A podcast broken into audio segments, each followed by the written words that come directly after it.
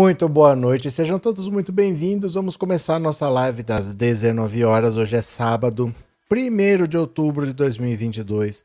Último ano da triste era Bolsonaro, o governo em que os idiotas perderam a modéstia. Vamos ver aqui a nossa contagem regressiva. Agora, bom, vocês estão sabendo, né? Não preciso mais eu dizer quanto que está faltando para as eleições, mas vamos ver aqui, olha para o fim da triste era Bolsonaro. Estão faltando 91 dias, 4 horas, 57 minutos e 53 segundos para o fim da triste era Bolsonaro. Para as eleições, estão faltando apenas 12 horas, 57 minutos e 40 segundos para as eleições 2022. 12 horas, quer dizer 7 da manhã, mais uma hora, 8 horas da manhã. Você, a partir das 8, já pode votar, já pode dizer qual é a sua vontade, já pode apertar a urna com força. E olha só, a partir de agora, fica difícil a gente saber se vai ter primeiro turno ou não baseado nos números. Porque hoje saíram várias pesquisas. A pesquisa IPESP deu Lula com 49% dos votos válidos o Datafolha deu 50% dos votos válidos. O IPEC deu 51% dos votos válidos. Então tá no limite para decidir se vai ter ou não vai ter segundo turno. O que, que pode acontecer de hoje para amanhã? Voto útil. É, quanto mais apertado, maior a chance de voto útil.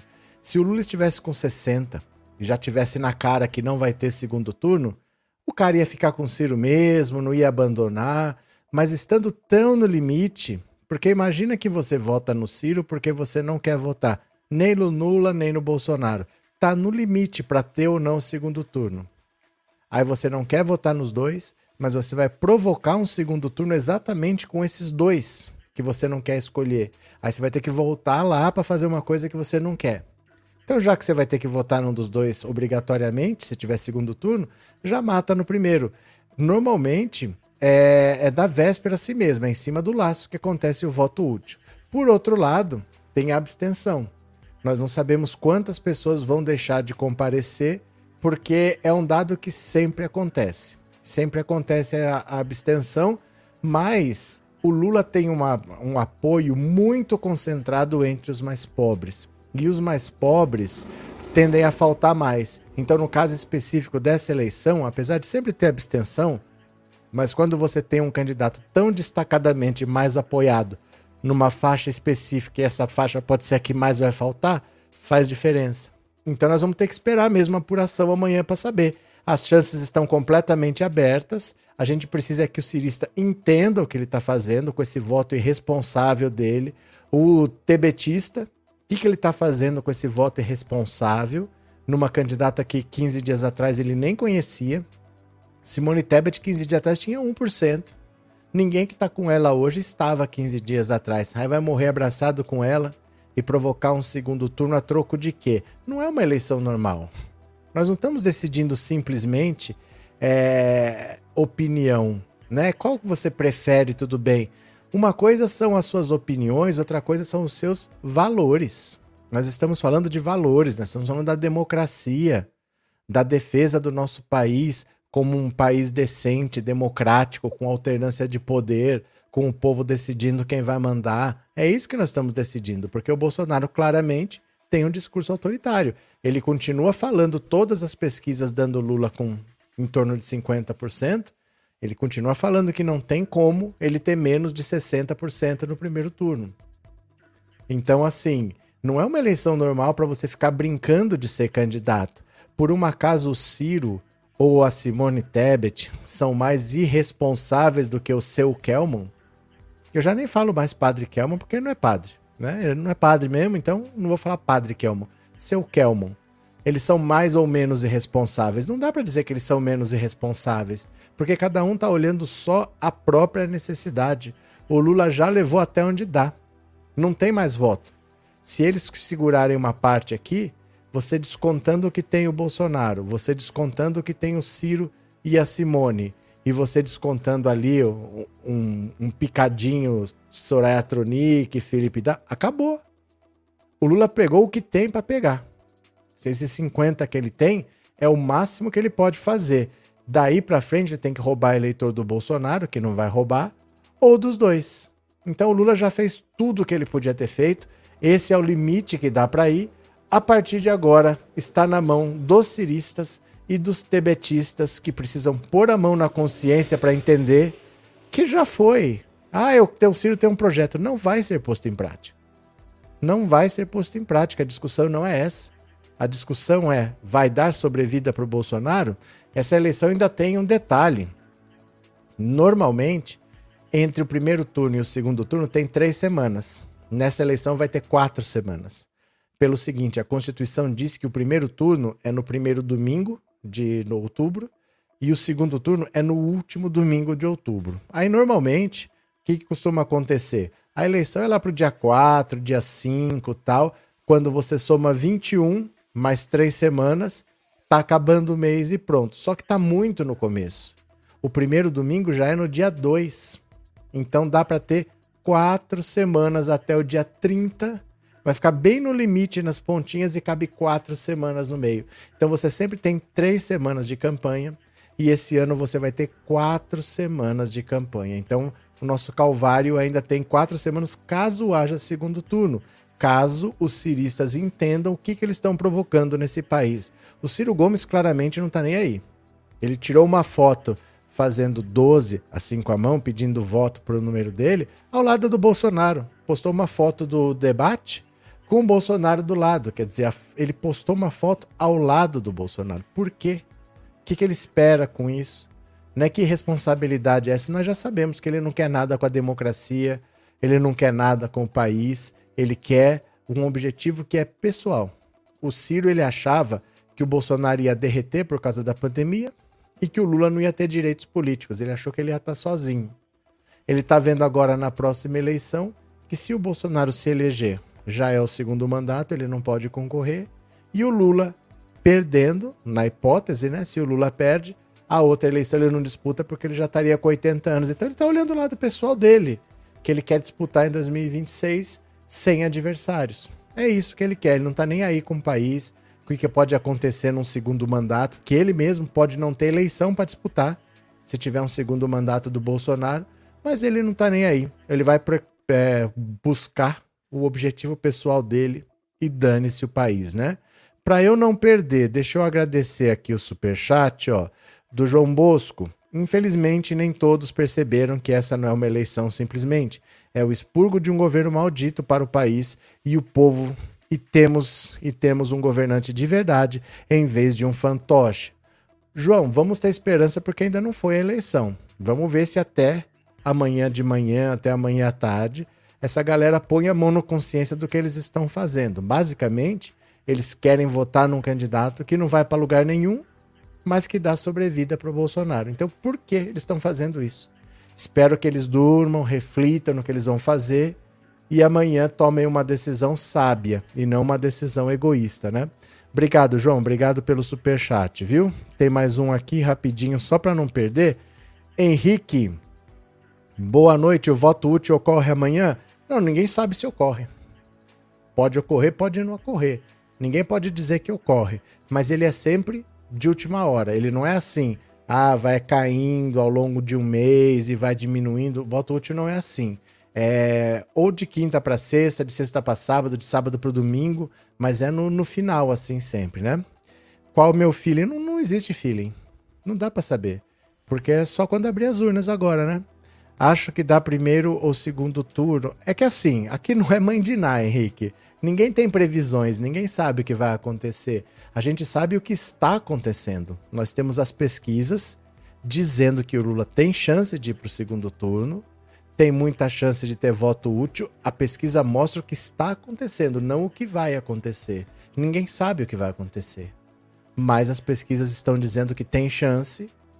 Provavelmente pode ser até que não dependa do cirista ou do tebetista, mas vai depender de voto útil e de abstenção. Essas duas coisas podem acontecer. E vai depender da quantidade. Ninguém sabe quem vai faltar amanhã. Né? O cara quer ir, mas amanhã acontece alguma coisa ele não vai. Então a gente não sabe isso hoje. A gente sabe que tem possibilidade de vencer no primeiro turno. Falta muito pouquinho, esse pouquinho pode vir do voto útil, pode vir até sem voto útil, mas pode ter abstenção. Então é só quando a urna abrir, vamos ter que esperar, né? Cinco horas a gente tá aqui, tá? Cinco horas nós vamos estar tá aqui e vamos esperar sair o resultado. Deve ser lá pelas 10, 10 e meia. A gente espera, vamos conversando e vamos vendo como vai. Valeu, Henrique. Obrigado pelo super chat, obrigado por ser membro. Mas ninguém sabe o que vai acontecer, né? Ninguém sabe. Só quando abrir as urnas aqui nós vamos saber. Nós vamos ter uma ideia às 5 da tarde porque sai a boca de urna. A boca de urna é muito próxima do resultado final porque ela é feita depois do cara votar. O cara entra, vota, na saída você pergunta em quem você votou. Então não é assim, é, eu vou votar, não sei o quê, porque o cara pode nem ir. Acontece alguma coisa, a filha fica doente, o cara nem vai. Mas aí não, o cara já votou. É na saída que o cara pega o voto dele. Então a boca de urna sempre bate muito próximo, mas é 5 da tarde de qualquer jeito, né? Não é 10, mas é 5. Valeu, vamos ler aqui notícias. Tem várias pesquisas, tem IPEC, IPESP e tem Datafolha, mas tem presidência, governo de São Paulo, governo do Rio, governo da Bahia, governo de Minas, Senado São Paulo, Senado Rio. Tem bastante pesquisa, nós vamos ver aos poucos, viu? Bora lá. Aqui, deixa eu compartilhar a tela. Bora, venham comigo. Olha, Datafolha. Lula chega ao primeiro turno com 50% dos votos válidos. Bolsonaro com 36, 14 pontos de diferença, ó. Lula chega ao primeiro turno da eleição, que ocorre nesse domingo, com chance de vencer de forma direta a disputa. Ele tem 50% dos votos válidos, antes 36 de seu principal rival, Bolsonaro. Simone Palíndroma, eu não tinha reparado que é um palíndromo, né, que escreve de trás para frente, a mesma coisa. Simone Palíndroma tem 6%, empatada tecnicamente com Ciro, que tem 5%, já ultrapassou. Já ultrapassou, o Ciro está definhando. O Ciro já está com 5. Amanhã, por exemplo, ele pode ter 2. Porque a hora que o cirista perceber que já era até o terceiro lugar, ele abandona, né? O cenário de notável estabilidade nas últimas semanas foi registrado pela última pesquisa Datafolha antes do pleito. A marca do petista é o limiar para atingir a metade mais um dos votos válidos, aqueles que excluem brancos e nulos e indecisos no caso do levantamento o mínimo para evitar o segundo turno. É, eleição não tem indeciso, né? Pesquisa tem indeciso, eleição não, porque o cara vota em alguém, ou ele vota em branco ou ele é nulo. Não tem como não sei, né? Não tem como votar em não sei. Olha, é, essa estabilidade que ele disse que é das últimas semanas, essa estabilidade tem pelo menos um ano e meio. Porque desde que o Lula recuperou os direitos políticos em março de 2021, no mesmo mês ele já passou o Bolsonaro desde março de 2001 que ele lidera simulações de segundo turno. Mas a partir de agosto estabilizou o Lula acima de 60% sempre, Bolsonaro abaixo de 40 sempre. O Bolsonaro oscilou 39, 38, 37, 36, 37, 38, 39, 37, 38. Tá assim há um ano. Tá pelo menos um ano que tá essa diferença de 20 pontos no segundo turno. É muito estável, né? Olha, hoje você teria Bolsonaro, é, Lula com 50 no primeiro turno, é, Jair Bolsonaro 36 no primeiro turno de votos válidos, Simone Tebet com 6, Ciro com 5. O Ciro vai conseguir perder para Tebet, né? Os outros candidatos, Soraya Tronic 1, Felipe Dávila 1 e o resto 0. Presidente de 2003 a 2010, Lula coroa uma volta por cima rara. Deixou o Planalto com mais de 80% de aprovação, viu sua sucessora Dilma ser bem-sucedida, perder tração e gestar uma crise econômica e política que lhe custou o cargo, foi condenado e preso por corrupção só para ver as sentenças anuladas por questões legais e o seu algoz Sérgio Moro julgado parcial e fracassar ao tentar ser presidenciável. Agora o petista tenta voltar ao poder, enfrentando um adversário diferente do que o PT se acostumou até 2018, quando Bolsonaro saiu das franjas do baixo clero para a presidência com um discurso antipolítico e radical de direita. Com alta rejeição, o presidente é o primeiro da era das eleições a não chegar à frente no dia do primeiro turno. A luta para ir ao segundo. A margem de erro da pesquisa é de dois pontos para mais ou para menos. a Datafolha ouviu 12.800 pessoas, hein? 12 mil pessoas em 310 cidades. Ao longo da corrida, o pedetista viu murchar quase pela metade sua usual pontuação nas três campanhas presidenciais anteriores que disputou, enquanto a senadora estreou mantendo um nível constante de apoio. Não, não é verdade, ela não estreou com nível constante. Até 20 dias atrás ela tinha 1% empatada com a Soraya Nanik, né? Sem ambos no páreo, é possível que Lula já estivesse na certeza da vitória, considerando os padrões de migração de intenção de voto registrados pelo Datafolha. Não por acaso, principalmente no caso de Ciro, por ser associado à centro-esquerda, os estrategistas do PT fizeram de tudo para estimular o voto útil no ex-presidente. Olha, deixa eu voltar para cá. Isso aqui, ó, é a estabilidade é muito grande há muito tempo. Se você olhar o Bolsonaro, ele cresceu em março. Em março ele cresceu uns 5 ou 6 pontos. Mas foi o momento em que o Sérgio Moro desistiu. Né? O Sérgio Moro desistiu de, de ser candidato, voltou para o Paraná, teve o domicílio eleitoral rejeitado tal. Quando ele desistiu, os pontos que ele tinha na pesquisa presidencial migraram para o Bolsonaro. Teve outro ponto de baixa para o Bolsonaro, que foi quando o Moro entrou, mas teve uma alta repentina quando Dória saiu. Então, assim, a estabilidade é muito grande. Fora isso, os movimentos foram quando alguém entrou ou quando alguém saiu. Houve transferência de votos. Cada um manteve o seu eleitorado. Só que quando alguém desistiu, teve uma migração de votos, houve um rearranjo. Fora isso, a estabilidade é muito, muito, muito grande. Achar que o Bolsonaro vai conseguir virar, ele nem em simulações de segundo turno ele passa ao Lula. Em simulações de segundo turno, no primeiro, se ele está com 36, no segundo ele vai para 39. Ele não cresce praticamente nada, ele não chega a bater 40. Então é muito difícil que ele consiga reverter essa situação. Ele não tem de quem herdar votos, ele já herdou do Dória, já herdou do Moro, não tem mais de quem herdar. A rejeição é muito alta e o Lula está esperando agora para saber se já ganha no primeiro turno ou se ganha no segundo. Esse é o quadro. Vai depender de abstenção e de voto útil. Nós não sabemos quanto vai ser cada um, né? É, Tânia, depois do longo período lutando com o YouTube pelo direito de enviar superchats, estou de volta. Mas estive aqui todos os dias, parabéns. Obrigado, Tânia. O YouTube faz essas coisas, viu? Eu às vezes não consigo mandar também para outros canais, não sei o que acontece. Mas obrigado, viu, Tânia? Obrigado pelo superchat e pelas palavras, viu? Alvari, o problema é saber que o Bozo vai tentar voltar em 2027 com o gado perturbando de novo.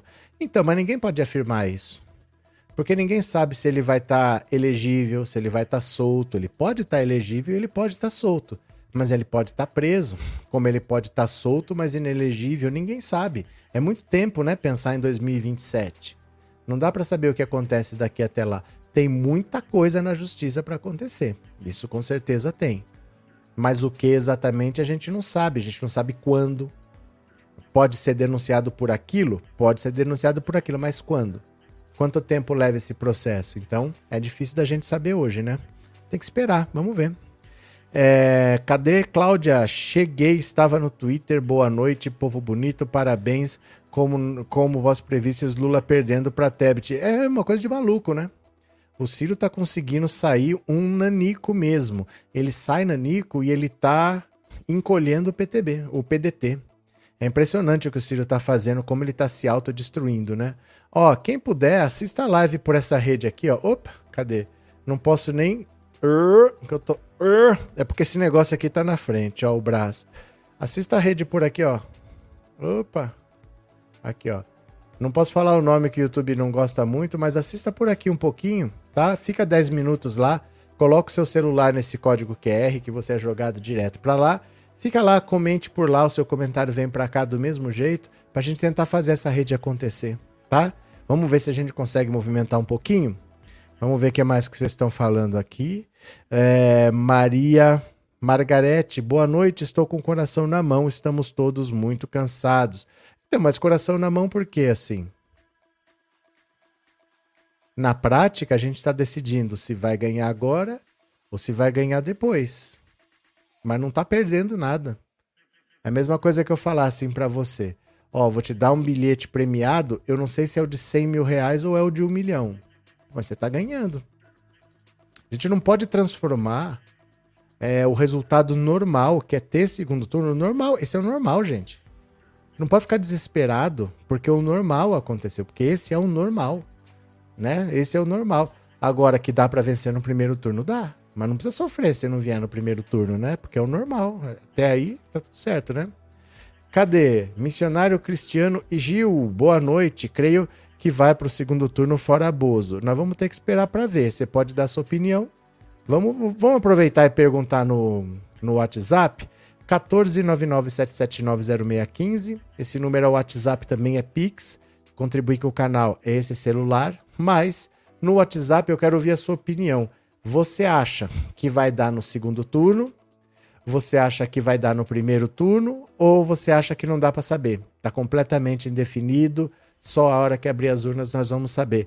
Qual que você acha que é? Primeiro turno, segundo turno ou não dá para ter a menor ideia, vamos ter que esperar abrir as urnas? Você vai me responder uma mensagem de voz curtinha que é para ouvir bastante pessoas, 10 a 15 segundos no WhatsApp 14997790615. Você manda a sua opinião que daqui a pouco eu vou ouvir, beleza? Cadê que mais?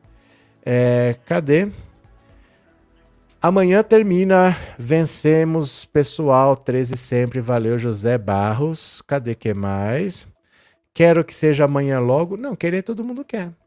Mas a vida nem sempre é do jeito que a gente quer, né? Nem sempre. Querer todo mundo quer, não tenha dúvida. É, Elito Almeida, obrigado pelo super chat, viu? Obrigado mesmo, valeu. Vamos ler mais uma agora, porque essa foi o Datafolha. Olha o IPEC. IPEC, votos válidos, Lula 51, Bolsonaro 37. Olha, veja só. O IPEC divulgou nesse sábado sua mais recente pesquisa de intenção de voto na eleição presidencial. Encomendada pela Globo, a sondagem é a última realizada pelo Instituto antes do primeiro turno, que acontece no domingo. Em votos válidos, o resultado é esse: Lula 51, tinha 52. Agora, olha a tragédia do Bolsonaro. Bolsonaro 37 tinha 34. Ah, não, não. É, é na outra, é no IPESP que ele cai. Isso aqui ele subiu 3 pontos. E o Ciro Gomes com 5 tinha 6, Soraya 5 tinha 5. Gente, o Ciro vai perder para Tebet. Soraya 1, Felipe Dávila 1. Não é possível afirmar se haverá segundo turno, diz o IPEC. Para calcular os votos válidos, são excluídos da soma os votos brancos, os nulos e os eleitores que se declaram indecisos. O procedimento é o mesmo utilizado pela Justiça Eleitoral para divulgar o resultado oficial da eleição. Para vencer no primeiro turno, um candidato precisa de 50% dos votos válidos, mais um voto. Foram entrevistadas 3.008 pessoas entre 29 e 1 de outubro. Pronto, olha, o Lula tinha, ó, considerando os votos totais, aqui que está a queda, nos votos válidos, ó, o Bolsonaro de 34 passou para 37, né? Porque o número de votos totais varia. Mas aqui ó, no voto é, total estimulado, o Lula subiu, ó, o Lula caiu um pontinho, tinha 48, tá com 47, mas o Bolsonaro caiu 3, tinha 34 e tá com 31. Você vê que teve o 7 de setembro, teve a visita lá para rainha, teve a visita lá em Nova York e ele caiu 3 pontos. O Ciro Gomes tem 5, tinha 6, a Tebet tem 5, tinha 5. Olha, basicamente, basicamente tá muito indefinido, mas dá. Tá muito indefinido, mas dá. Só vamos saber amanhã. Amanhã a gente tem que acompanhar voto a voto para ver o que deu, mas dá sim. Dá sim. Né? Eu, eu acho, eu espero que tenha voto útil de hoje para amanhã, mas tem abstenção. Aí não dá para saber o que vai acontecer, né? Cadê? Guilherme, boa noite. Você acha que se tiver segundo turno vai ter Guilherme, você não veio aqui no canal, não? Faz quatro anos que eu falo que não vai ter golpe, meu cara. Esse raciocínio é absurdo você falar que se não, não vencer vai ter golpe. Pelo seguinte, eu vou te explicar com calma. O que, que é um golpe? Um golpe é mais ou menos assim. Ó, você tem que sair. Você fala, vou ter que sair. Eu quero ver quem me tira daqui. Eu quero ver quem me tira. Porque o exército está do meu lado. Os ricaços estão do meu lado. Vários países estão do meu lado, vão me apoiar. É, a, a, imprensa está do meu lado. Eu não vou sair, dane-se, eu quero ver quem me tira. Golpe é demonstração de força, não é ato de desespero. Não tem isso, se eu perder, eu vou dar golpe. A pessoa que tá fraca ao ponto de perder, ela não tem força para dar um golpe. Golpe não é assim, ó, gente, tô dando um golpe e não saio, viu? Vou ficando aqui. Você vai ter que matar gente. Você vai ter que ir armado pra rua, você vai ter que fazer uma guerra civil. Eu não sei se vocês têm a noção de que é isso um golpe. Não é assim, ó, gente, eu vou ficar aqui de boas. Então você vai ter que sair armado e matar pessoas para ficar lá e ninguém vai conseguir te tirar. O golpe é uma demonstração de força e não um ato de desespero. Não existe no desespero eu vou tentar o um golpe. Ninguém tenta o golpe se não tem a certeza que vai conseguir. Porque se não conseguir é dali para cadeia. Então a pessoa tem que tentar o golpe se tiver a certeza de que consegue. E aí precisa de apoio internacional, de apoio de quem tem dinheiro, de apoio do judiciário, senão ele tem que ter capacidade de fechar, apoio das Forças Armadas, apoio da imprensa e apoio, e apoio de uma boa parte da população. Eu não posso ter 10% de apoio, eu tenho que ter 70% de apoio no mínimo, porque eu não tenho como matar todo mundo. Né? Então, assim, é uma demonstração de força, não é um ato de desespero. Não é assim, se perder, vou tentar golpe. Isso não existe. Isso não existe, viu? Cadê? É, Gabriel, gente, apenas um aviso quando você for votar. Espero que o tempo de visualização para todos os cinco cargos. Como assim? Cadê? É...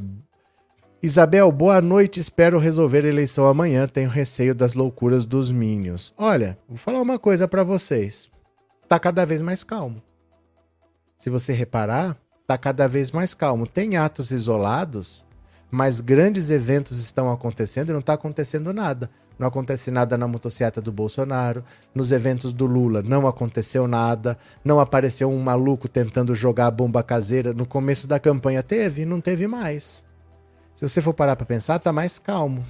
É que o Brasil é um país violento. As pessoas saem na mão, as pessoas matam mesmo por um motivo fútil. É, antes era por troco no ônibus, lembra disso? É, briga de bar por causa de cerveja, de pinga, um tá matando o outro. O Brasil é, é mesmo um país violento, assim, que as pessoas matam por nada. Mas a campanha em si tá cada vez menos agressiva, porque começou a campanha com drone jogando produto químico nas pessoas, teve bomba de fezes, vocês lembram disso? Foi, foi meio agressivo o começo da campanha e tá terminando meio na paz, né? Cadê? Eu acho que o Lula vence no primeiro turno, Silvia. Clara, o gado está muito nervoso. Estão preocupados como será acordar na segunda-feira. Segunda-feira pode estar tá tudo decidido, como pode não estar, mas que pode estar, pode, né? Vamos ver mais uma pesquisa? Olha aqui, ó. IPESP. Lula tem 49 chance, é, e tem chance de vencer no primeiro turno. Bolsonaro tem 35. São números próximos. O IPESP dá 49, o Datafolha dá 50 e o IPEC dá 51. O Bolsonaro está nessa faixa de 35, 34, 35, 36, né? Pesquisa do IPESP para presidente em parceria com a Abrapel, realizada por telefone divulgada hoje, aponta que Lula é, tem, é o líder na corrida pelo Palácio do Planalto com 49% dos votos válidos, quando são descartados os votos brancos, nulos, eleitores indecisos. O presidente Jair Bolsonaro, candidato à reeleição, aparece em segundo com 35.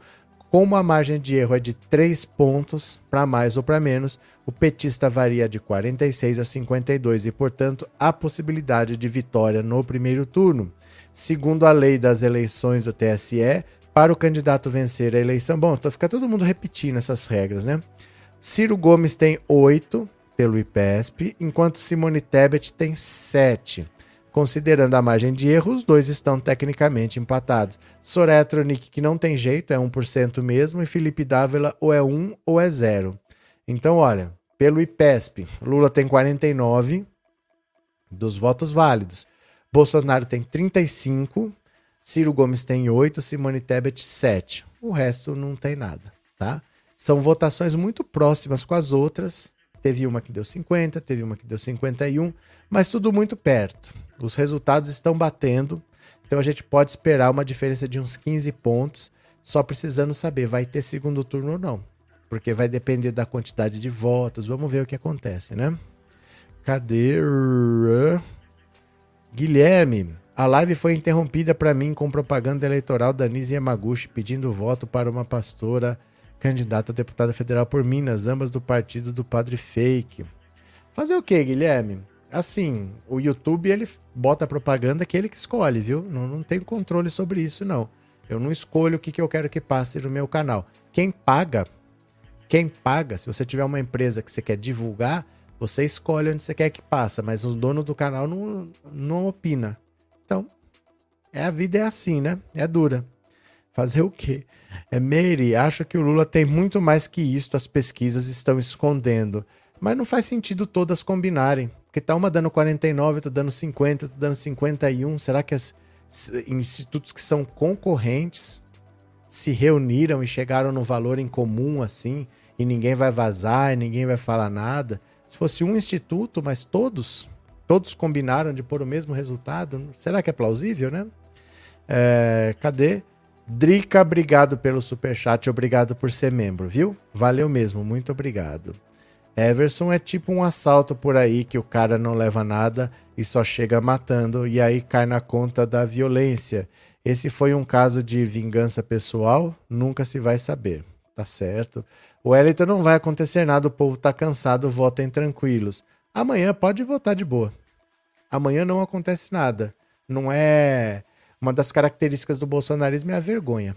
Eles são. Eles não têm coragem de fazer as coisas assim. Eles são covardes mesmo, né? Eles são covardes. Agora, o Bolsonaro que vive em outro planeta está dizendo o seguinte, ó. Não tem como a gente não ter no mínimo 60%. Eu não sei se ele sabe que tem um máximo, que é 100, né? Não pode ser quanto eu quiser.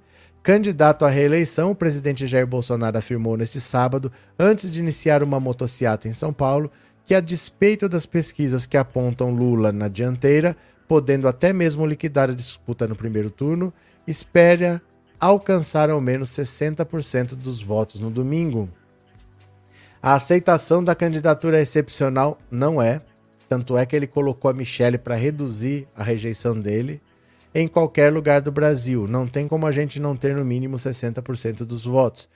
Espero que isso de fato aconteça.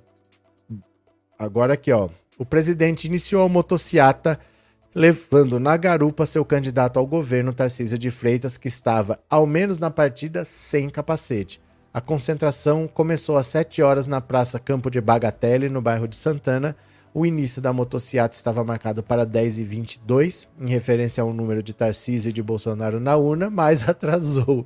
Oh, meu Deus! Era para ser 10h22 para ser o número do Bolsonaro e o número do Tarcísio, mas atrasou. Não conseguiram, né? A dispersão ocorreu próximo ao Parque do Ibirapuera. Bolsonaro caminhou e cumprimentou apoiadores, mas não voltou a falar com a imprensa. Pronto, olha só. É, basicamente, o Bolsonaro vive no mundo dele e ele tem um monte de gadinho para morar nesse mundo dele, que as pesquisas são todas falsas, que ninguém que ele tem 60% e ele vai vencer no primeiro turno, porque não existe, tirando aquela Brasmarket doida, que dá o Bolsonaro com 45 e o Lula com 30, tirando essa pesquisa, nenhuma coloca o Bolsonaro na frente. Nenhuma. Algumas ainda dão pouca distância para o Lula, mas todas dão Lula na frente, né?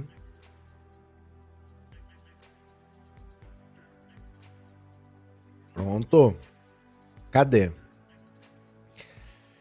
É, Wellington. Ah, isso eu acabei de ler, né? Não vai acontecer nada, o povo tá cansado, votem tranquilos. Guia Martins, obrigado pelo super sticker e obrigado por ser membro do canal. Muito obrigado mesmo, viu? É, já é a segunda vez que esse Bolsonaro fala com essa, fala essa bobagem de 60%. Bolsonaro sabe que vai perder, fala essas mentiras para inflar a cabeça de bexiga do gado. É que assim, Michele, pra narrativa dele, pra retórica dele, ele não pode perder pro Lula. Porque essas pessoas acreditam que ele é um super-herói que ele é um Messias, que ele é um enviado de Deus. Eles não, ele não pode perder pro Lula.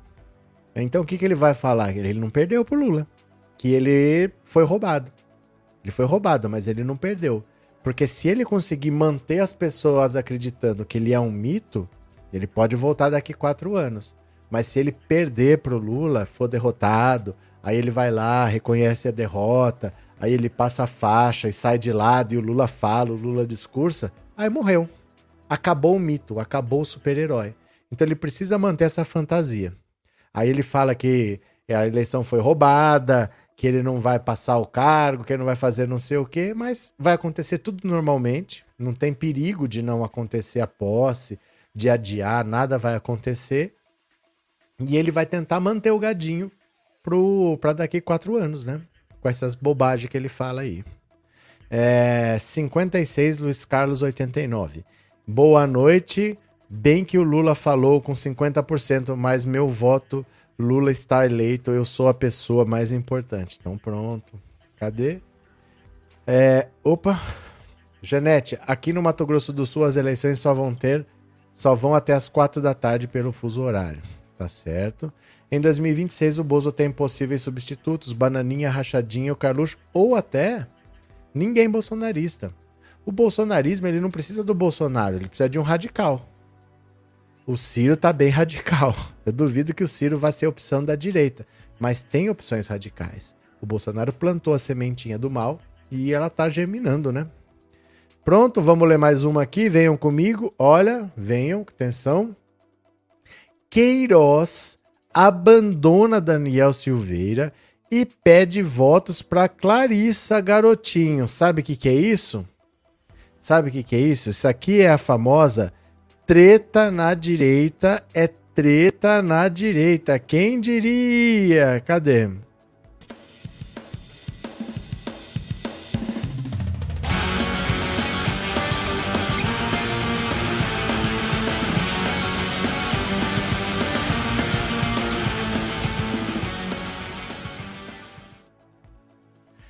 Bora, vamos ver aqui. O negócio tá pegando aqui. O Queiroz abandonou Daniel Silveira, hein? Olha, Queiroz abandona Daniel Silveira e pede votos para Clarissa Garotinho. Quem diria? Ex-assessor de Flávio, Fabrício Queiroz abandonou o colega de partido Daniel Silveira, do PTB, e passou a pedir votos para Clarissa Garotinho na corrida ao Senado. Fiz uma reunião com minha equipe agora e todos nós vamos votar em Clarissa senadora.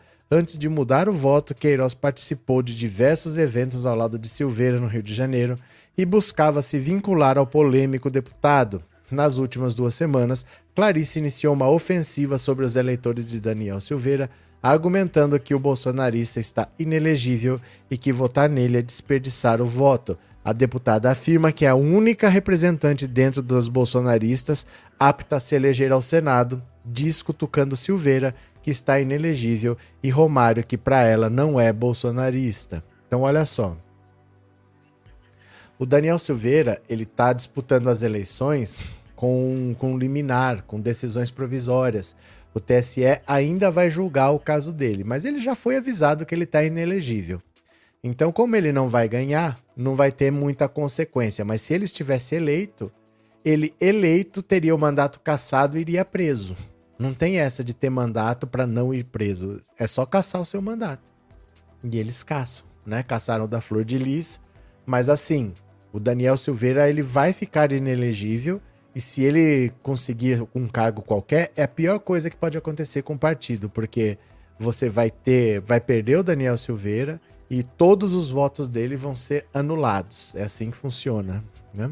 Venhamos. Cadê Maria? Obrigado por se tornar membro, obrigado pelo apoio, viu? Seja bem-vinda. Muito bem. Nice, quando o Bozo subir a rampa na segunda-feira, vai se sentir descendo, derrotado, choro é. Então pronto. É ansiedade total, mas acho que Lula será eleito no primeiro turno, disse Irbrantes. Pronto. Cadê quem mais? Caçaram o Francisquini no Paraná. É, tem um monte de gente sendo caçada. Né? O José Roberto Arruda foi caçado. O Eduardo Cunha ainda vai ser. Eles vão perder o mandato. Essa gente aí não vai ficar rodando por aí, não. Viu? Cadê? Lula eleito no primeiro turno, disse o Fernando Costa. Continuemos. Mais uma notícia aqui, ó. União Brasil negocia aliança com Haddad para o segundo turno em São Paulo. Olha só. União Brasil está é, apoiando o Rodrigo Garcia. O Rodrigo Garcia, que é do PSDB, que é tucano só que ele está em terceiro. Aí o União Brasil já tá vendo que o segundo turno vai ser entre o Haddad e o. Como fala? Entre o Haddad e o. Não é Rodrigo Garcia, o Tarcísio. O cara que não sabe onde vota. Gente, alguém leva ele pela mão amanhã para ele saber onde ele vota. Dirigentes do União Brasil têm conversas avançadas com o PT para apoiar Fernando Haddad no eventual segundo turno entre o petista e Tarcísio de Freitas na disputa ao governo de São Paulo. Atualmente, União Brasil apoia a reeleição do governador Rodrigo Garcia. O partido, inclusive, compõe a chapa principal com o candidato a vice-governador, o deputado federal Geninho Giuliani. Pesquisa Datafolha divulgada nesta quinta mostrou Haddad liderando com 41, seguido por Tarcísio com 31. Garcia aparece em terceiro com 22. Então, praticamente, eu vou arredondar o 22 para 21 é praticamente 41 para o Haddad, 31 para o Tarcísio e 21 para o Rodrigo. Não é 21, é 22, mas é só para facilitar, né? Então o Haddad pode ter um reforço de peso, que é a União Brasil, que é hoje o maior partido do Brasil. O União Brasil tá doido para arrastar as asas pro Lula, né? Tá doido para arrastar. Cadê? Zé Vaqueiro, o genocida pode fugir para a Itália, a direita da Itália está apoiando o genocida. Poder pode, mas nada indica, né? Nada indica. Veja que o Lula teve convites. Falaram para ele, olha, a embaixada do Equador, da Bolívia, falaram, olha, o Sérgio Moro vai te prender, não se entrega. Essa justiça é corrupta, você não sai mais. Se você quiser, vá para a nossa embaixada. Ele recusou. O Eduardo Cunha, ele foi falar com a Dilma que a Lava Jato estava no pé dele, que ele estava no Conselho de Ética para ser caçado. Se ele fosse caçado, ele ia ser preso que ela desse para ele os três votos que o PT tinha. E ela falou: Isso não depende de mim. Isso conversa lá você. Se você conseguir é problema seu. Ela lavou as mãos. Ele derrubou a Dilma, fez o impeachment dela, mas ele sabia que ele ia ser preso e ele foi preso. Ficou cinco anos preso, saiu agora. Então nada indica, né? O Collor roubou a poupança de todo mundo, não fugiu. Tá todo mundo aí de volta na política. O ex-presidente ele tem muita influência. Ele passa a ser uma pessoa que viu o poder, que sabe os números de lá de dentro reais. Então ele é muito valioso, né? Para simplesmente abandonar tudo e ir lavar privada em outro país. Porque qual é a profissão deles, dessa gente que nunca trabalhou, né? É Maria Clemente por um Brasil decente, Lula presidente. Pronto. É Maria Clemente, essa aqui eu li. Eu cliquei aqui, ó. Marcos Antônio. Será que o Bolsonaro vai chamar o Aras de petista? Ele acabou de dizer que as urnas são seguras contrariando o chefe. Vamos ver amanhã, né? Vamos ver o que as notícias dizem. Neuza foge em nada, deitam e rolam, a justiça é muito lenta. É porque assim, não é uma família que trabalhe. A pior coisa que tem é você ficar preso, mas em liberdade. Ah, normalmente, quando a pessoa está foragida, se você estrangula do ponto de vista assim, você sabe quem são os parentes que não vai mandar dinheiro, que não vai dar apoio pro cara que tá foragido, logo o cara se entrega. Não dá para você imaginar assim que o cara vai ficar num outro país para ficar preso dentro de casa do mesmo jeito, porque num lugar que você não conhece a cultura, que você não é bem-vindo, que você não trabalha, que você não faz nada, pensa bem, né? É muito difícil a pessoa querer passar a vida fugindo, largar tudo para trás, porque a liberdade não tem preço, né? Pode ser a liberdade dentro de uma cadeia, mas pode ser a liberdade na vida, não poder sair na rua. Eu tenho um monte de dinheiro, mas eu não posso andar na minha Ferrari, não posso sair na, no jardim da minha casa, que a polícia passa e me prende. Então, não sei, o histórico não diz isso, viu? Vamos ler mais uma, mais uma, mais uma. Datafolha, Cláudio Castro tem 44% dos válidos no Rio, seguido por Freixo com 35%. Olha só, o governador Cláudio Castro mantém a liderança isolada das intenções de voto na véspera da eleição para governo do Rio de Janeiro, segundo Datafolha. O candidato à reeleição tem 44, Cláudio Castro, contra 35 do principal rival, o Freixo. O Freixo está com uma votação muito alta no primeiro turno, viu? Porque para ele é muito difícil atingir esses valores. Castro manteve o mesmo patamar de votos válidos em relação às duas últimas pesquisas. Freixo, por sua vez, oscilou positivamente 4 pontos percentuais. Tinha 31 e agora está com 35, né? Na mesma tendência se configurou na simulação de segundo turno, o governador manteve 46% da intenção de voto, enquanto o candidato do PSB oscilou positivamente dois pontos de 40, outros 10% afirmam. Como é que é? Peraí que eu pulei. Pulei aqui. Uh, aqui. Tinha 31 na pesquisa divulgada antes, agora ele tem 35. Eu pulei de parágrafo. Mesma tendência se configurou na simulação do segundo turno. O governador manteve 46, enquanto o candidato do PSB oscilou dois pontos para cima. Ah, não estava certo. Gente, o que, que eu fiz? Eu me atrapalhei com esses 10 aqui. Ó. Outros 10% afirmam que pretendem anular o voto, e esse cenário de 4% dizem não saber quem escolher. O levantamento contratado pela Folha e pela TV Globo, realizado na sexta e neste sábado, entrevistou 2.550 pessoas. Então a situação agora, olha, o Cláudio Castro deu uma queda, mas ele teve uma subida muito forte na, na pesquisa anterior. E o Freixo, que teve uma queda, agora teve uma recuperação. Só que a diferença é grande, é de 9 pontos, né? Vai ter segundo turno, mas a diferença é, é grande para tirar depois no segundo. O Freixo tem um problema muito sério. Ele e a Manuela Dávila, que é as pautas que eles defendem são alvos muito fáceis, né? É muito fácil falar que o Boulos invade casa de todo mundo, que o Boulos não quer trabalhar, que o Bolo, Boulos quer dar coisa para vagabundo que não trabalha. Ou então falar que o Freixo protege bandido. Veja só, o Freixo fez a CPI das milícias. Ele mandou quase 300 milicianos para cadeia e o povo fala que ele tem que ele protege bandido e eles acreditam. Ele mandou 300 de uma leva só na CPI da, das milícias no Rio de Janeiro. Ele foi o presidente da CPI. O povo acha que, que ele protege bandido, fala isso e eles mesmos acreditam, né? Lila para presidente e governador é mais rápido o resultado. É porque é, é mais simples, né? A eleição estadual ela tem muito menos votos, né? A eleição para governador. E a de presidente é mais fácil também, porque todo mundo já sabe em quem votar. Tem menos voto nulo, tem menos abstenção, tem menos coisa que complica. Agora aqui, deixa eu ver aqui, vamos ler mais uma. Haddad em São Paulo. Olha o Haddad, ó. Haddad tem 39, Tarcísio tem 31, Rodrigo tem 32. Fernando Haddad segue na liderança da eleição para o governo de São Paulo com 39% dos votos válidos, segundo pesquisa Datafolha divulgada neste sábado, véspera do primeiro turno. Em seguida aparecem Tarcísio com 31 e o Rodrigo com 23. Na última pesquisa, Haddad tinha 41, Tarcísio tinha 31 e o Rodrigo 22. Isso aqui, gente, é o sepultamento do PSDB o PSDB que só é só tem força realmente em São Paulo, nos outros estados ele já perdeu ou nunca nem teve.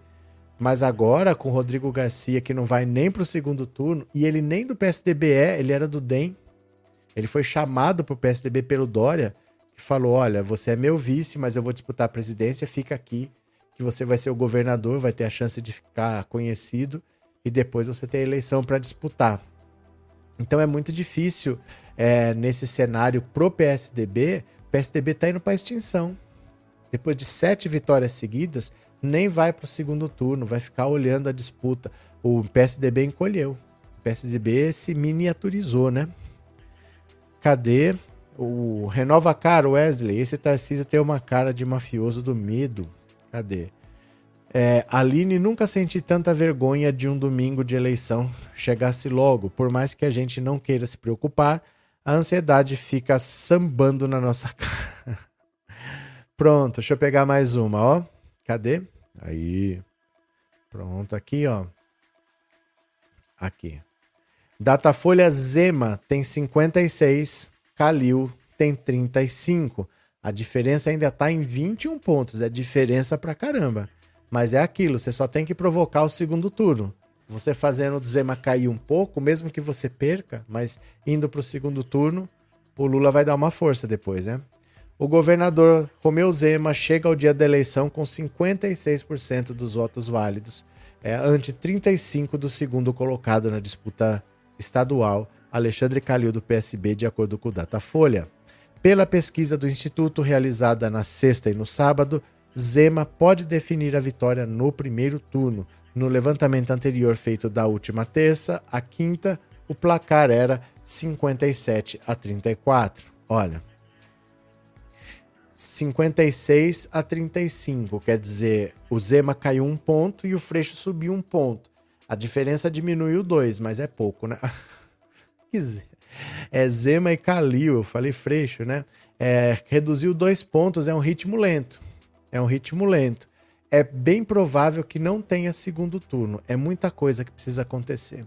O Zema precisa cair muito, o Calil precisa subir muito e tem menos de 24 horas. Possível é.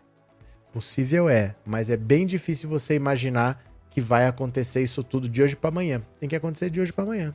É bastante coisa, né? Você ter uma diferença de 19 pontos é considerável. Cadê quem mais? Minas está entrando no maior buraco com Zema, o mineirinho safado, disse o Ricardo. Cadê Elza? Bolsonaro é tão machão e só leva macho na garupa. É, mas então, ele não teve coragem de fazer pergunta pro Lula, né? Ele foi fazer pergunta para Tebet. Ele não teve coragem de fazer uma pergunta para o Lula. Ele foi perguntar do caso de Celso Daniel, não perguntou para o Lula. Ele podia ter escolhido quem ele quisesse. Ele perguntou. É... Ele escolheu o Felipe Dávila, né?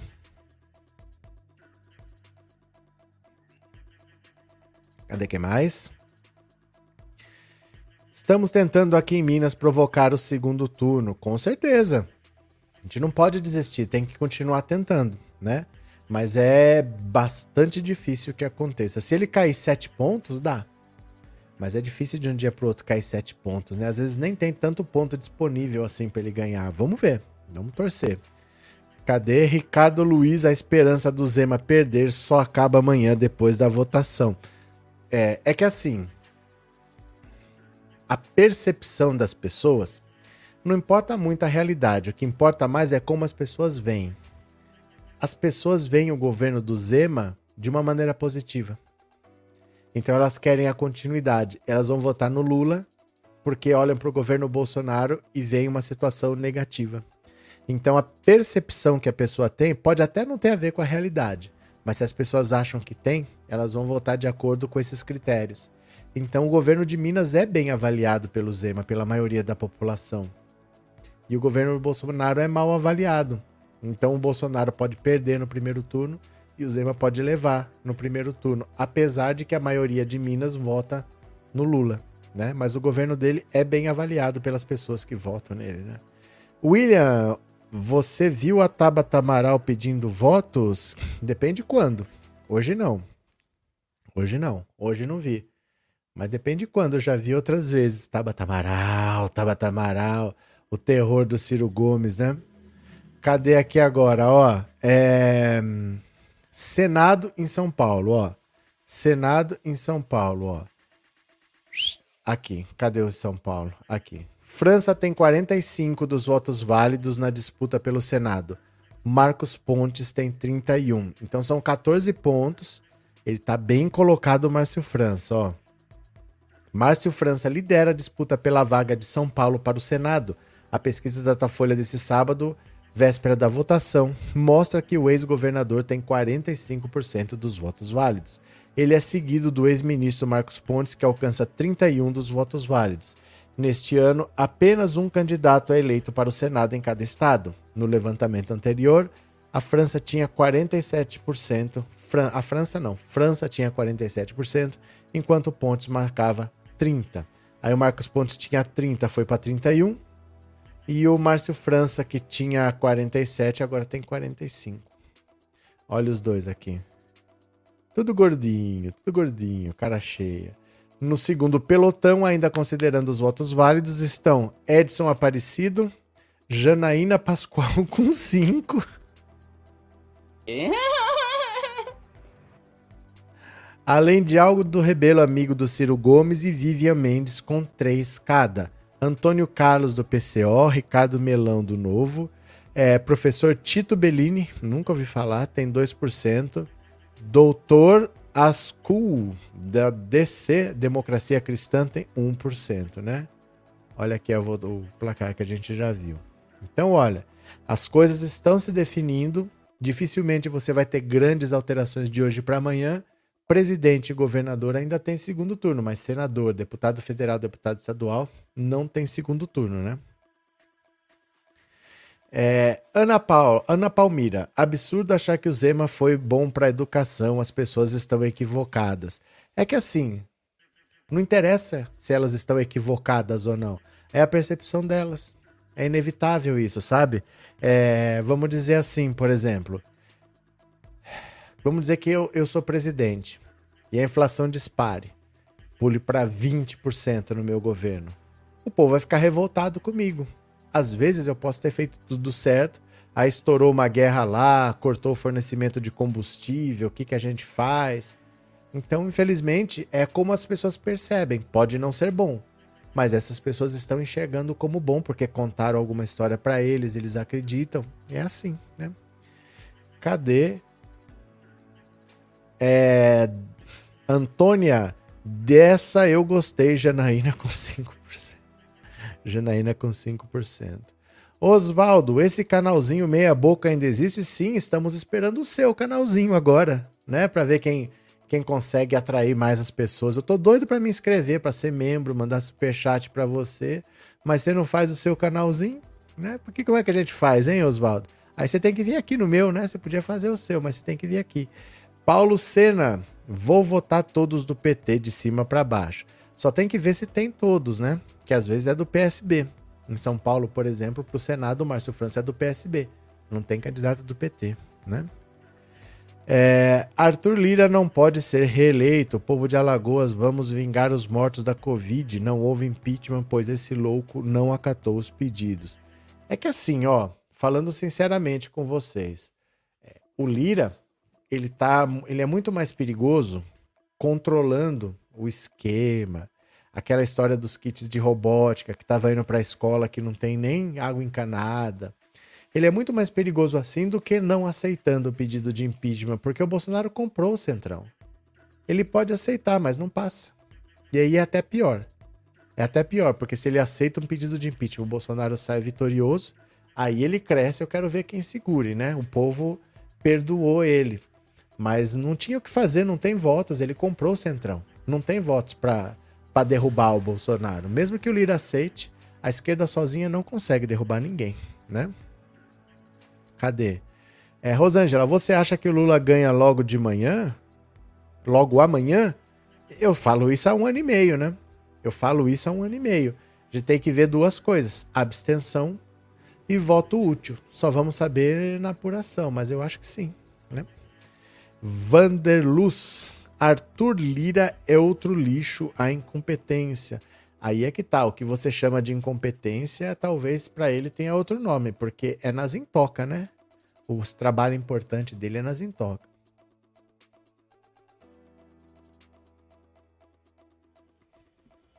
Olha aqui a Lenise. Obrigado pelo superchat, obrigado por ser membro. Calil foi reeleito prefeito de BH no primeiro turno. O problema é o interior. Minas é muito grande, são 853 municípios, mas continuamos na luta por aqui. É engraçado porque a maioria vota no Lula e vota no Zema. É bem estranho isso, mas é comum assim. É estranho porque não deveria ser o lógico, mas acontece bastante, porque a pessoa vê o que é melhor para ela. Esse cara aqui eu tô achando que for bom, aquele ali eu tô achando que vai ser bom e eu vou votar assim. Ela não tá muito preocupado com ideologia nem nada não, né? Cadê? Osvaldo vai ruminar em outros campos atrás de pastos, querido bovino. Quem que apareceu aí? Em Trevosa Lux, quem que apareceu? Deixa eu ler mais uma notícia para vocês.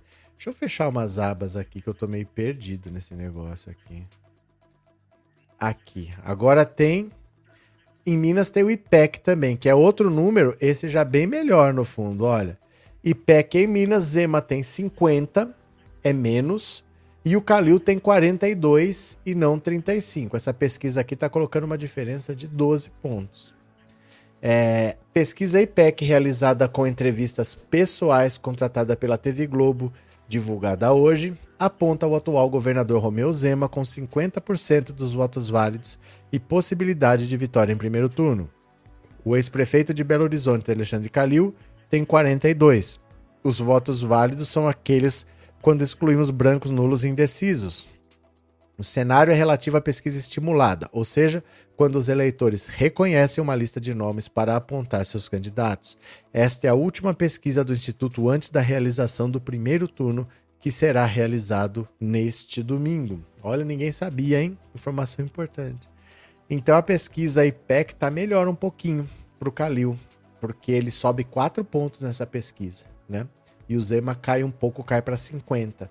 Então, para ele, começa a ficar competitivo. Vamos ver o que acontece, né? Raimunda, espero que amanhã, essa hora, a gente já saiba que Lula está eleito. Não, não, não dá tempo, não. Três horas de apuração não dá tempo. Mais umas 10 da noite dá. Uma, pelo menos umas 5 horas de apuração. Não dá para fazer tudo isso em três horas, não, né? Cadê? Agora aqui, ó. Opa! Senado no Rio. Olha a situação do Senado no Rio, olha. Romário mantém a liderança nas pesquisas com 41% IPEC e 35% no Datafolha. Vamos ver, ó. Na véspera do pleito, Romário se mantém na liderança da corrida para o Senado. O ex-jogador tem 41 no IPEC e 35 no Datafolha. Alessandro Molon e Clarissa Garotinho aparecem com os mesmos 16% no IPEC. Já o Datafolha, o candidato do PSB, está mais próximo do líder, com 21, enquanto Clarissa repetiu os 16. Olha só, Romário com 41, Alessandro Molon com 16, Clarissa Garotinho com 16, André Siciliano com 9, Daniel Silveira com 9, Cabo Daciolo com 5, Professor Elvio 1, Bárbara Cinedino 1, Raul do UP um e o resto com zero. Né? Bastante candidato ao Senado pelo Rio, mas para valer poucos, né? Como em todo lugar, para valer é pouco. Celine, vivi para ver o Lula mandar um padreco impostor calar a boca. Eu vivi para ver a Soraya Tonic perguntar para um padre se ele não tem medo de ir pro inferno. Agora sim, isso tudo é uma esculhambação para política, né? Isso daí, se você for parar para pensar, desanima as pessoas a se interessarem por política, porque você acha que vai ser. Você se prepara, muita gente se prepara para ver o debate, fica esperando com ansiedade, para chegar lá ter um cara fantasiado, fazendo perguntas aleatórias, não respondendo nada, agressivo, violento, a troco de quê? Né? A troco de quê? Mas é isso que virou o Brasil. Hoje em dia se acusa as pessoas do que você quiser sem ter provas e tudo bem, fica batido, né? Paulo Sena, vamos todo, vamos votar nos candidatos que ajudem o Lula. Pronto. Vamos ver mais uma aqui, ó. Opa, Bahia, Bahia, Bahia. Datafolha, ACM Neto tem 51% e Jerônimo 38 dos votos válidos. Então assim, caiu bastante. O ACM Neto ia ganhar, um ano atrás ele estava vencendo no primeiro turno, com 60, 65. Ele foi caindo, caindo, caindo, tá com 51. E o Jerônimo cresceu, tá com 38. A questão é se vai ter segundo turno, né? A campanha eleitoral da Bahia chega à reta final com uma margem mais estreita entre os dois principais candidatos a governador, levando em conta os votos válidos, que descontam brancos, nulos e indecisos. A CM Neto lidera com 51% das intenções de voto contra 38 de Jerônimo Rodrigues, pelos dados, a chance do ex-prefeito de Salvador se eleger no primeiro turno. A margem de erro da pesquisa é de dois pontos percentuais, para mais ou para menos. Olha o negão. Quem é o negão dessa foto, né? Em terceiro lugar, vem o ministro João Roma, candidato apoiado por Bolsonaro. Os candidatos a governador Kleber Rosa, Marcelo Millet e Giovanni D'Amico receberam 1% cada um. O levantamento contratado pela Rádio Metrópole da Bahia foi realizado entre sexta e sábado e ouviu 2.500 pessoas. Então, olha, a CM Neto com 51, uma diferença menor por essa pesquisa, e o Jerônimo com 38 também favorece a ele, né? Vamos ver quem mais. Wellington, é incrível como o Carioca vota equivocado Romário Castro ou dupla sem futuro. É que assim, Wellington, é, é complicado esse tipo de coisa. Ai, como eles votam equivocado. Porque a gente sempre se coloca num pedestal julgando a humanidade. Você acertou, você errou, você fez isso, você fez aquilo. E é até comum, sabe? É comum que os poderosos imponham a sua ideologia aos mais pobres. Então é comum um candidato bolsonarista, por exemplo, vai que o Bolsonaro se reelege. É comum que ele tenha assim, consiga passar isso para o filho, consiga né, colocar outro no lugar dele. É bem comum até porque eles conseguem impor a própria ideologia. O rico sempre impõe ao pobre a ideologia dele. É bem complicado, né? Não é nem de se estranhar. Inês, apesar de você, amanhã há de ser outro dia. A terra voltará a ser redonda. Ai, o povo voltará a se vacinar e não vai mais tomar cloroquina, né? Como é que era? Ivermectina, né? Beth, ainda não sei em quem vou votar os deputados. Queria que alguém que defendesse a pauta LGBT. Ó, coloca aí nos comentários pra Beth. Você mora onde, Beth? Que estado você mora? Aí depende. Se alguém for do estado dela, quiser dar alguma sugestão, você escreve nos comentários, viu? Cadê? Benê de Castro, boa noite, sou de Marília. Ô, vizinho.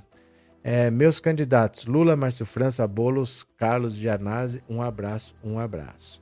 É, Reginaldo, as pesquisas na Bahia são furadas, sempre dão vantagem à direita e no final ganhamos do primeiro turno. Foi assim por duas vezes, eleição do Wagner e do Rui Costa. Pronto. Agora deixa eu pegar mais uma aqui, ó.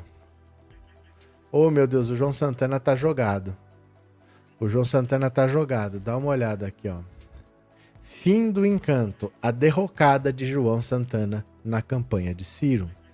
O publicitário João Santana, deixa eu ampliar aqui um pouquinho para vocês, ó. Pronto. O publicitário João Santana fez fama em um passado não muito distante como uma espécie de Midas das campanhas políticas. Um dos responsáveis pela polarização do termo marqueteiro, o baiano faz jus à fama. Escreveu o desafio de cuidar da imagem de Lula em meio ao escândalo do mensalão e levou o petista à reeleição em 2006. Depois fez Dilma Rousseff chegar ao Palácio do Planalto em sua estreia eleitoral em 2014, reconduziu ao cargo a petista. Já sabe o intenso desgaste que levaria o impeachment. Em 2012, não só colocou outro estreante, Fernando Haddad, na maior prefeitura do país, São Paulo, como emplacou três presidentes pelo, pelo mundo: Hugo Chávez, Danilo Medina e José Eduardo. Pronto, olha. É assim. É amanhã, gente, que decide. É amanhã, tá muito próximo. Os dados são coerentes com pesquisas anteriores, assim, não tem uma grande diferença. Oh, o cara tava perdendo, nessa tá ganhando. Não tem, são diferenças ali na margem de erro que é normal. E a gente vai ter que esperar para ver o que, que vai dar pro Senado, o que, que vai dar pra prefeitura, né? Cadê? É, José Campos não é padre, é vendedor de bijuterias em Brasília. É um pau mandado, um coitado inútil. Vixe! Cadê? É, Beth Keynes, sou do Rio de Janeiro. Pronto, ela tá pedindo é, sugestões. Se alguém for do Rio de Janeiro e quiser sugerir, ó, oh, tô votando em fulano. Pode mandar no bate-papo aí.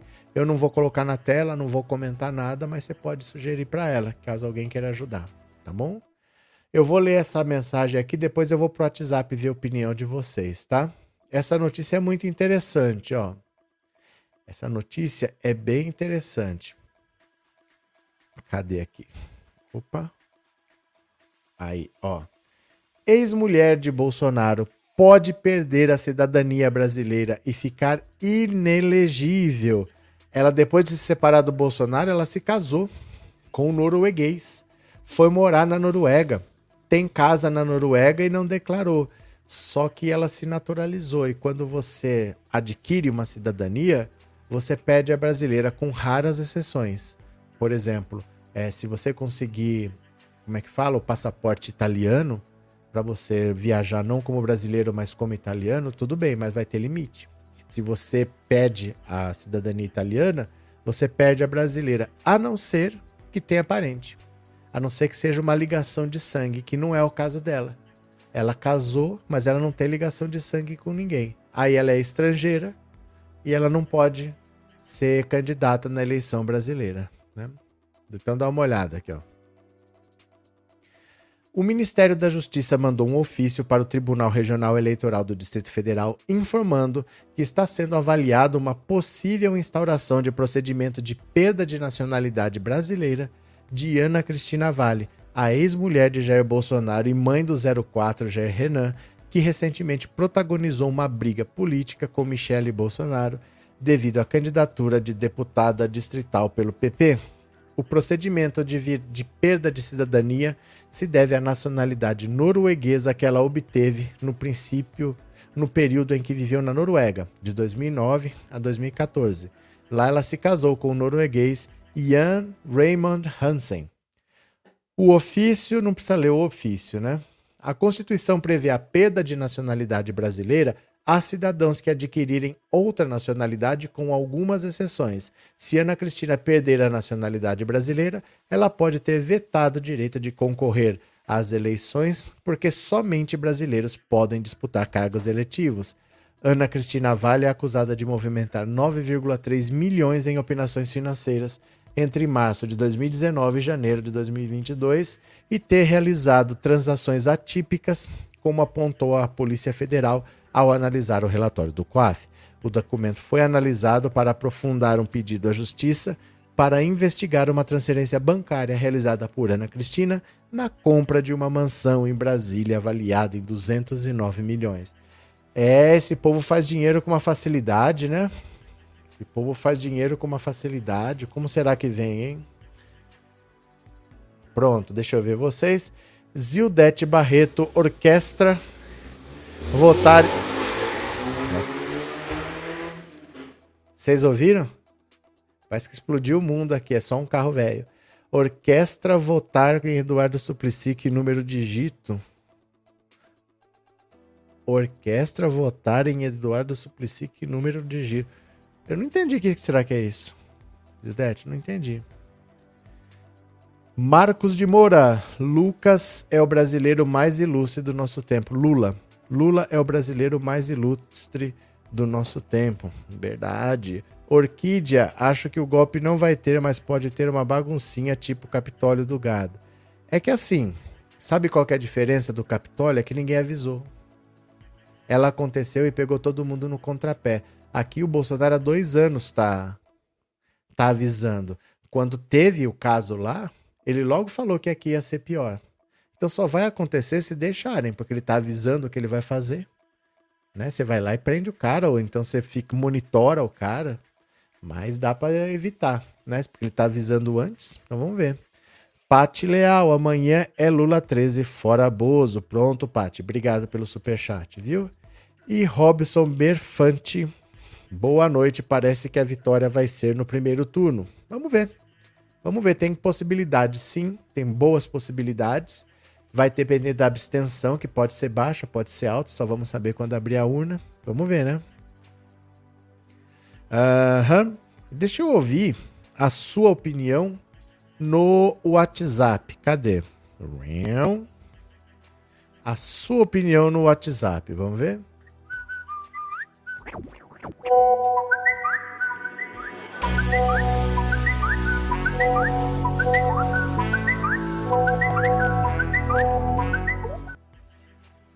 Ó, não tem muita notícia hoje, não, porque hum, só saiu pesquisa praticamente. É o último dia de campanha, ninguém fez muita coisa. O Bolsonaro fez uma motociata, o Lula fez uma caminhada. Não tem muita coisa, só tem as pesquisas, talvez até termine um pouquinho antes.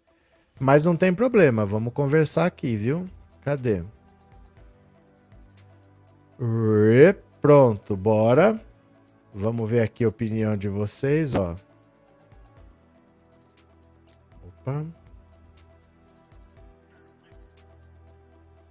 Aê! Vamos ver o que, que vocês acham. Beleza? Bora.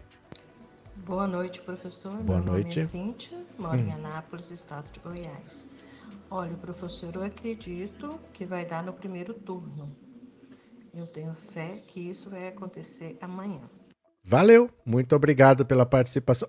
Ô, gente, vocês estão mandando foto para mim porque tem um monte de fotos chegando aqui. Não manda foto não, porque eu vou clicando para ver se tem mensagem, tem foto, tem vídeo. Não usa esse WhatsApp para isso não. Ó. Professor Roberto, boa Oi. noite. Eu acho que vai dar no primeiro turno, Lula. Valeu, obrigado. Cadê? Professor, vai ser no primeiro turno, professor. Beleza. Mara. Hum, cadê? Não clica aqui, ó. Tem umas mensagens que fica baixando, não sei porquê. Aqui, baixou. Oi, professor Roberto, aqui é Oi. é Guia Martins, do Rio de Janeiro. Diga. Professor, acho que dá sim. Vai ser apertado, mas vai dar sim. Os ciristas, eles não são burros, eles vão, vão, vão aliviar. E o povão quer que a gente se livre dessa desgraça logo, professor. Nem fale, viu? Boa noite, professor. Pedro Oi. Rossi, aqui da cidade de Mariluz, Paraná. Diga. Eu acho que se o Lula não tivesse ido no debate da Globo, acho que ele tinha ganhado um pouco mais, será que não? Porque deu muita audiência por causa do povo que foi assistir o Lula. E no meu trabalho aqui, muita gente que. Os pais dele que ia votar no Lula. Tá indo pra, pra Simone Tebet. Com esse crescimento da Simone Tebet por causa do pessoal que foi assistir o debate lá da Globo. Acho que se o Lula não tivesse ido no debate, talvez ele tinha ganhado uns votos a mais. Eu acho. Não sei. Analisa aí. Olha, se você olhar só de um ano para cá, aconteceu de tudo. O Lula falou do aborto, falou da Nicarágua, falou. É, que mais que ele falou? Ele falou do aborto, falou da Nicarágua, falou da Angela Merkel, que se ela não é ditadura, por que, que o cara da, da, da Nicarágua é? Lula falou um monte de coisa. O Bolsonaro xingou Alexandre de Moraes, disse que estava convocando as pessoas para o último 7 de setembro. Tanta coisa aconteceu não mudou a popularidade dessas pessoas, né? O público está muito grudado nelas. Não tem muito que você faça que diminua. Vamos ver se vai ser para sempre assim, né? Cadê? Boa noite, professor. Eu confesso que ainda estou um pouco em dúvida, né? Mais esperançoso que a gente consiga definir. No primeiro turno? Obrigado, viu? Boa noite, professor. Tô, tô nervoso, professor. Ai, tô... Vai, vai estar o primeiro turno. Lula vai, tá, vai ganhar o primeiro turno. Valeu, quem mais? Boa noite, professor Roberto Cardoso. Aqui é Expedito de Juazeiro da Bahia. Fala, Expedito. Com certeza, o voto útil amanhã vai rolar. Um abraço. Outro. Quem mais? Boa noite, professor. Sou Rodrigo de São Paulo. Sim. Creio que amanhã vai dar Lula com 52% dos votos. E o Ciro vai ficar com 3%, bem atrás da Simone. A Simone vai ficar com 5%. Fechou, obrigado, viu? Olha, nós vamos ter que esperar realmente a, a apuração, porque está muito justo. Pode ser que dê no primeiro turno, pode ser que não dê. Pela pesquisa dá. Mas a pesquisa pode ter uma oscilaçãozinha ali, que nesse caso é fatal, porque é, essa preparação não é de agora, né? Isso vem de longe, está estável há muito tempo, então só vamos saber amanhã. Vamos ver. Cadê que mais? Será que a fulana é casada com o norueguês ainda? Só falta não ser. Coloca a cobrinha aí. Pera lá, será que a fulana é casada? Falta não ser? Porque assim, eu não sei se eles chegaram a casar. Talvez tenham casado para facilitar ela ter a cidadania.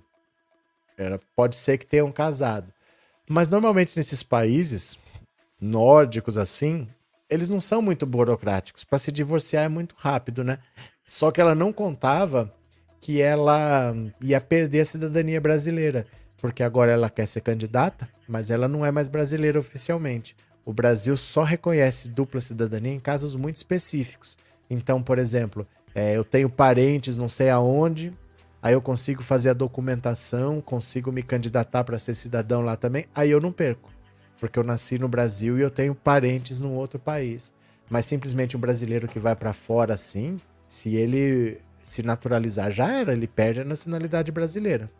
E ela parece que o caso é esse mesmo, que ela se naturalizou e vai perder essa nacionalidade brasileira. Mesmo que ela tivesse dupla cidadania, ela já não poderia disputar a eleição. Um brasileiro que nasceu no Brasil, mas que tenha dupla cidadania, não pode disputar a eleição, porque você tem que ter nacionalidade brasileira. E você tem duas. Você também, você é brasileiro, mas também é estrangeiro. E sendo estrangeiro, você não pode disputar. Basta ter dupla cidadania, né? Cadê? Paula! Você acha que eu vou ler seu nome todo, né? A pesquisa geralmente erram para menos, Lula 55%. Normalmente erram para menos, você quer dizer o seguinte: é, que vai ter na pesquisa 52 e o Lula vai ter 51, ou o contrário? O Lula vai ter menos, que você disse? O Lula vai ter, por exemplo, na pesquisa 51 e no dia 50? Pode ser. O problema é a abstenção também. Problema é a abstenção. Então vamos ver o que, que acontece, porque pode ter voto útil de um lado, pode ter abstenção. Vamos ter que esperar. É, a Mônica, galera, meu coração está com vocês amanhã. São 1h25 aqui e eu vou dormir. Quero pegar a estrada bem cedo para Frankfurt e a Lula 13 votem com tranquilidade. Valeu, Mônica. Boa viagem, vá tranquila.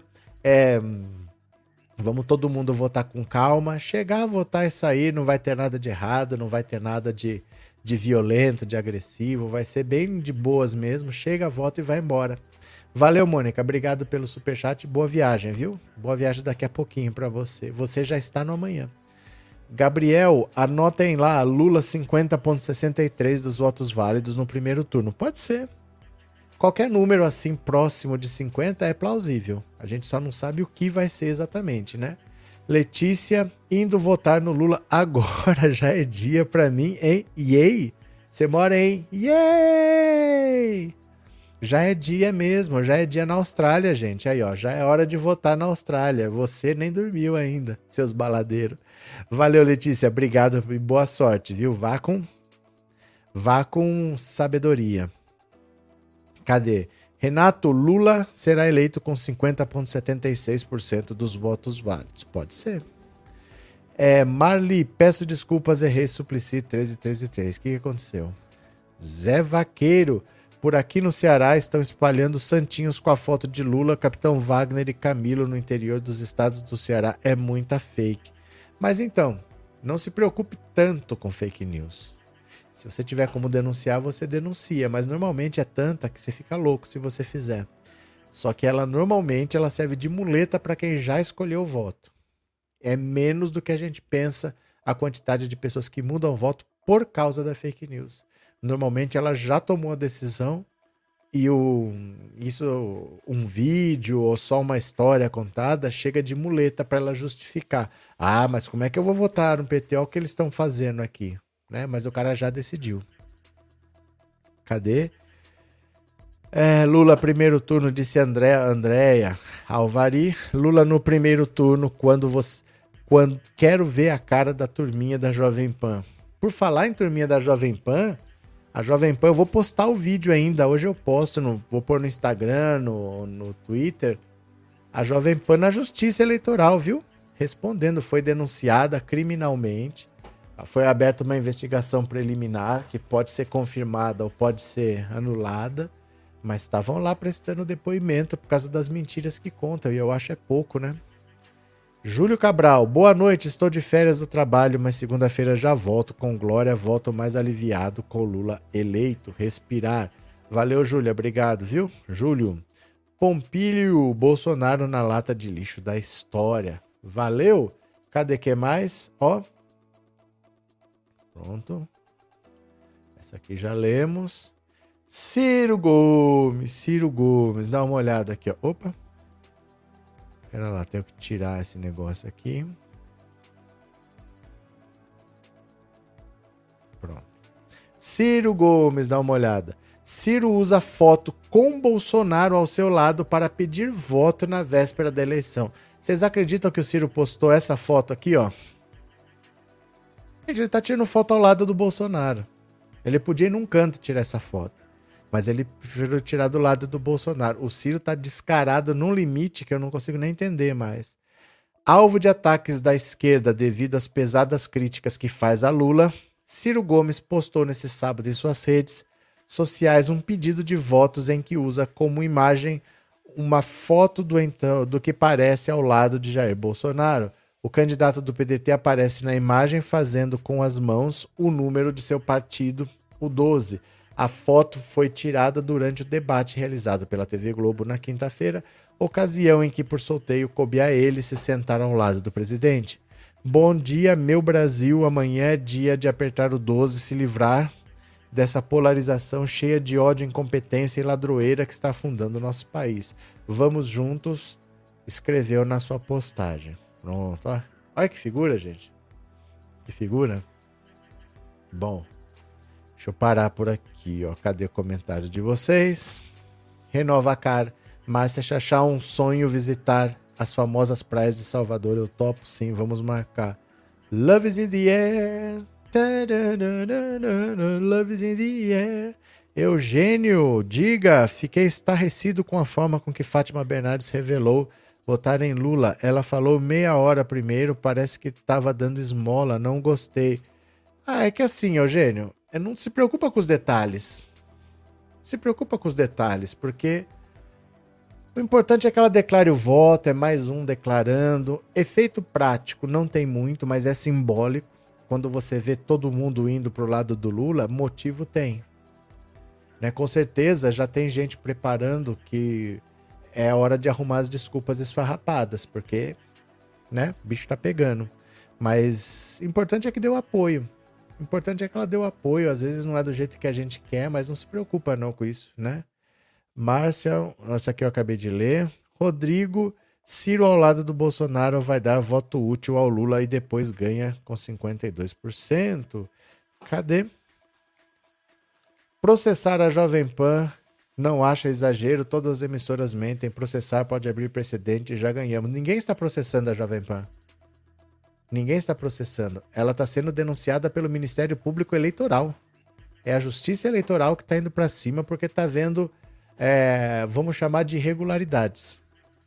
Ela não está seguindo a lei eleitoral, não é o PT que está processando. Ninguém está processando.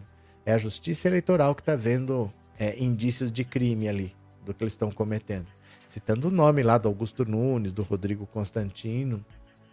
Mas não é ninguém que está processando, não. Márcio, 13 presidente, governador 400, pronto. Eu já eu falei, né, que eu não vou falar por precaução.